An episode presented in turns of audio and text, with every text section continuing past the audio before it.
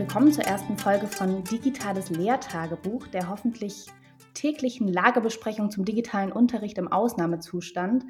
Wir wollen in diesem Mini-Podcast von Werkstatt BPB jeden Tag in kleinen und wirklich ganz persönlichen Einblicken in das Leben zweier Lehrkräfte hineinschauen. Die kommen nämlich abwechselnd hier in unser virtuelles Studio und erzählen ganz persönlich und wirklich auch ohne Anspruch auf Vollständigkeit oder dass das in irgendeiner Weise eine Stellvertretererfahrung für alle Lehrkräfte in Deutschland wäre, einfach ein bisschen aus ihrem Alltag. Mit dabei heute ist Nina Toller, die viele von Ihnen vielleicht auch kennen. Sie ist Lehrerin an einem Gymnasium in NRW für Englisch, Geschichte, Latein und Informatik und beschäftigt sich auch ganz viel mit dem Bereich digitales Lernen, auch jenseits von Corona. Darüber werden wir in dieser Reihe sicher auch viel sprechen. Also erstmal schön, dass du da bist, Nina. Hallo, danke, dass ich dabei sein darf. Wie gesagt, die Schulen sind seit einer Woche zu und immer wieder kursiert auch gerade der Begriff Corona-Ferien diesbezüglich. Wie ist denn das? Fühlst du dich in den Ferien gerade? äh, ach nein, also der Begriff ist auch eigentlich ein bisschen, eigentlich ist er schrecklich und auch irreführend. Ähm, hängt aber vielleicht auch damit zusammen, dass natürlich gesagt wurde, die Osterferien werden vorgezogen und ähm, dass sich dann alle erstmal so gefühlt haben. Aber wir wissen ja mittlerweile, oder zumindest sollte es jeder auch begriffen haben, äh, dass es eben keine Ferien sind und man einfach nicht zur Schule und zur Arbeit geht und dann seine Freizeit mit allen möglichen Leuten verbringt. Ich meine, für mich ist es oft so in den Ferien, dass ich korrigiere, dass ich Unterricht plane und so weiter. Aber es ist trotzdem Arbeit. Also ich stehe ja morgens auf und ähm, arbeite den Tag trotzdem, aber vielleicht äh, eben von zu Hause aus und nicht äh, im Klassenraum, wo ich dann sonst stehe. Mhm. Also nein, keine Ferien. Ähm, das Einzige, würde ich sagen, was äh, positiv daran ist, was sonst auch wie in den Ferien ist, ich kann auch tagsüber eine, äh, ich sag mal, Jogginghose tragen, wenn ich möchte. Also hat auch durchaus positive Nebeneffekte. Wir gucken da auf jeden Fall aber nochmal im Detail rein. Mhm. Ähm, lass uns vorher aber erstmal noch einen Blick zurück machen. Ähm, wie sah denn der letzte Schultag bei euch aus? Wie seid ihr im Kollegien, aber auch mit den Schülerinnen und Schülern so auseinandergegangen? Und mhm. ja, was war so die Stimmung, als ihr euch wirklich verabschiedet habt in diese Zeit der Schulschließungen? Ähm, ja, diese Verabschiedung gab es ja eigentlich gar nicht richtig, denn ähm, bei uns in NRW, das war ja an dem ähm, Freitag letzte Woche, an dem 13. Und ähm, wir hatten alle so ein bisschen so die Stimmung, weil wir auch mitbekommen haben, dass andere Bundesländer schon geschlossen haben oder manche Städte, manche Gemeinden einfach. Und dann hatte ich meine, meine letzte Stunde mit meiner eigenen neunten Klasse auch an dem Tag und wir wollten äh, noch ganz normal Geschichte machen, haben wir auch zum größten Teil bis dann aber auch die Durchsage vom Schulleiter kam, ähm, ich glaube, so 15 Minuten vor Schluss ungefähr, dass es hieß, ähm, die Pressekonferenz für NRW ist ja angesetzt für, ich glaube, 14.30 Uhr, wann es war. Vielleicht sollten wir uns darauf einstellen, dass es zur Schulschließung kommt. Das weiß aber keiner genau. Aber so als Vorsichtsmaßnahme, dass alle Schüler ihre Materialien, die vielleicht im Spind oder im Klassenraum irgendwie gelagert sind, schon mal heute mit nach Hause nehmen sollten. Weil ja normal auch die gesamte Sek 1, also die ganzen unteren Klassen, ja vorher zu Hause wären, bevor diese Pressekonferenz war. Und da war natürlich, mhm. also als dann diese Durchsage kam, war für die Schüler der Unterricht gelaufen. Alle dann fragten, wirklich, ist es dann jetzt so? Und haben wir dann jetzt frei? Und was heißt das eigentlich? Und ich glaube, da war schon der erste Gedanke, oh, wir haben ja Ferien. dann vielleicht ab Montag. Und ähm, da haben sie mich dann auch gefragt, was denn jetzt meine Einschätzung ist, wenn es denn am Montag geschlossen ist, wie lange das dann ist ob es dann nur ein Tag oder zwei Tage ist. Und dann versuchte ich schon sehr vorsichtig zu sagen, dass ich glaube, wenn sich die Regierung dazu entschließt, die Schulen zu schließen, dann auch wirklich bis Anfang der Osterferien, sodass das komplett da drin ist. Und da haben, haben mich große Augen angeguckt und das war ein, ich glaube, ein Gefühlschaos zwischen, oh toll, wir haben frei und wie, oh Moment, was ist mit den ganzen Arbeiten und den Klassenarbeiten und mit den Nachprüfungen und alles, was ja jetzt für die noch äh, ja eigentlich anstand. Also trubeliger Tag, äh, ungläubige Schülerinnen und Schüler auf der einen Seite, aber ihr als Kollegium konntet das auch nicht so richtig fassen. Wie und seid ihr denn in diese Zeit gestartet? Hat denn die Schule, an der du arbeitest, ein Konzept für diese Zeit? Wie geht ihr damit um? Also habt ihr eine Lernplattform, über die ihr jetzt mhm. kommuniziert oder ist da jeder und jede auf sich gestellt? Versuch uns mal wirklich kurz erstmal, wir werden noch über viele ja. Details sprechen, aber mal kurz erstmal abzuholen, wie seid ihr da aufgestellt, wie geht ihr damit um? Ja, also ich sag mal, ein Konzept für Schulschließung und Online-Unterricht hatten wir jetzt nicht direkt in der Schublade liegen, da äh, das ja jetzt auch im, ja, ich sag mal, schlimmsten Fall echt äh, seltenst auftritt. Wie gesagt, gespannt haben alle diese Pressekonferenz abgewartet und dann ging's los, Freitagnachmittag. Die ähm, Schulleitung und auch die erweiterte Schulleitung war noch vor Ort ähm, und ähm, hatte überlegt, wie sie das jetzt machen und hat uns schon dann über E-Mail, wir haben diese e Dienst-E-Mail-Adressen über den Schulserver, der ähm, iSurf ähm, heißt, den haben wir bei uns und haben uns dann informiert, dass sie jetzt quasi konferieren und tagen und sich überlegen, was sie jetzt beschließen und wie sie genau vorgehen. Und dann habe ich auch direkt zurückgeschrieben, ob ich jetzt nochmal kommen soll, ob wir direkt wegen Online-Unterricht, digitalen Sachen, ähm, was direkt so mit überlegen ähm, sollen. Aber da haben sie erstmal gesagt, die machen die Grundlage. Wie sieht das überhaupt? Müssen die Lehrer kommen? Äh, sind die Schüler direkt weg, äh, wie versorgen wir die und noch gar nicht so im Sinne von Lernangeboten. Das war erstmal nachgestellt. Und, wie sieht das ähm, aus? Also das Konzept, was, was steht da drin? Wie müssen wir uns das vorstellen? Ähm, ja, also was dann auch ähm, tatsächlich vom NRW-Ministerium gesagt wurde, jeder ist verpflichtet, jeder Lehrer, auch jeder Fachlehrer, ähm, Lernangebote nach, Zitat, Augenmaß bereitzustellen.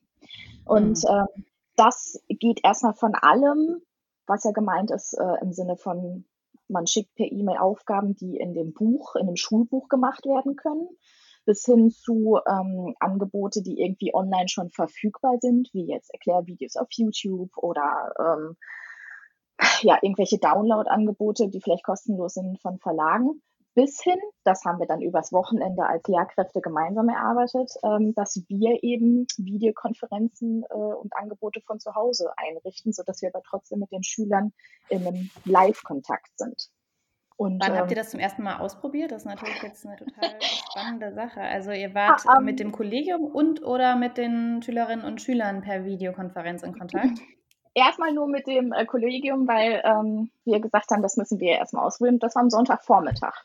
Wir haben mhm. ähm, mit ein paar Kollegen auch äh, über Nachrichten eben geschrieben, übers Handy und ähm, dann wurde ich dann auch gefragt als die Digitalisierungsbeauftragte, ähm, was es denn für Möglichkeiten gibt. Und dann habe ich gesagt, ja gut, wenn ihr wollt und spontan seid, ich lade in einer halben Stunde ein. Ich habe zwei Videotools gefunden, die wir nutzen könnten. Und dann sagten ein, zwei, dass sie an dem Samstag auch schon mal geguckt hätten. Und dann haben wir das einfach spontan gemacht und am Sonntagvormittag uns online getroffen und erst bei Jitsi ausprobiert und dann bei Zoom und dann Vor- und Nachteile ähm, uns angeschaut. Und später hat eine Kollegin auch noch eine Anleitung geschrieben für die Schüler, wie es dann äh, gemacht werden kann. Und die ersten sind jetzt schon gelaufen. Und ich habe jetzt mit meinem LK gleich ähm, auch die erste Videokonferenz, sprich das erste Mal mit den Schülern. Jitsi und Zoom sind hier gerade noch gefallen. Wir versuchen auch die Links dann unter dem Podcast nachher nochmal zu posten. Und ähm, ich weiß nicht, wie eure Anleitung ähm, vielleicht auch zur Verfügung gestellt werden kann. Kann man ja auch mal schauen, ob wir da vielleicht ein bisschen Know-how teilen können. Das interessiert sicherlich genau. viele Hörerinnen und Hörer, ähm, die jetzt hier gerade reingeschaltet haben. Ähm, über die Funktionsweise können wir ja nochmal äh, an anderer Stelle sprechen. Ich würde heute gerne nochmal so ein paar allgemeine Fragen stellen, weil wir uns ja wirklich in der allerersten Folge von diesem Podcast befinden. Mhm. Hol uns doch wirklich mal ganz praktisch ab. Normalerweise stehst du morgens auf, trinkst einen Kaffee und gehst zur Arbeit. Jetzt stehst du morgens auf, trinkst einen Kaffee und was passiert dann? Wie sieht so ein Tag im Home-Klassenzimmer gerade bei dir aus? Ja, und gehe online und denke, oh Gott, ich habe 12.000 Nachrichten auf allen Kanälen, die ich dann versuche abzuarbeiten. das ist momentan die Aufgabe. Und heute, heute haben wir ja ähm, Donnerstag und heute ist der erste Tag, wo ich auch schon getwittert habe. Heute ist mhm. komisch, mhm. denn es sind heute ganz, ganz wenig, wenige Nachrichten da. Und heißt das jetzt, ich soll beunruhigt sein, so im Sinne von die Ruhe vor dem Sturm? Oder hat es sich so langsam ausbalanciert und es läuft langsam? Da bin ich selber noch gerade ein bisschen unsicher. Aber das mhm. waren meine äh, letzten drei, vier Tage ungefähr. Ja, ein bisschen mehr vielleicht. Also, also ich stehe auf. Nachrichten auf allen Kanälen. da bist du dann ähm, auf dem Smartphone oder über die Lernplattform per Mail oder wie, wo erreichen die dich? Ja, ähm, also eigentlich über dieses ISAP, über diese Lernplattform.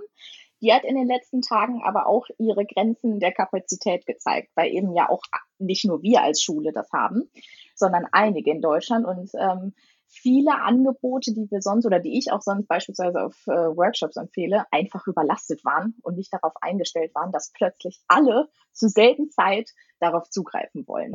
Und ähm, so dass ich jetzt beispielsweise zu Stoßzeiten auch mit den Schülern nicht mehr darüber kommunizieren kann. Und wir jetzt gestern ähm, Signal eingerichtet haben als Messenger-App auf dem Handy, so dass wir uns wenigstens da sagen können, wann treffen wir uns oder wann wollen wir nochmal eine Videokonferenz machen oder auch ein Schüler einfach Fragen zu den Aufgaben stellen kann.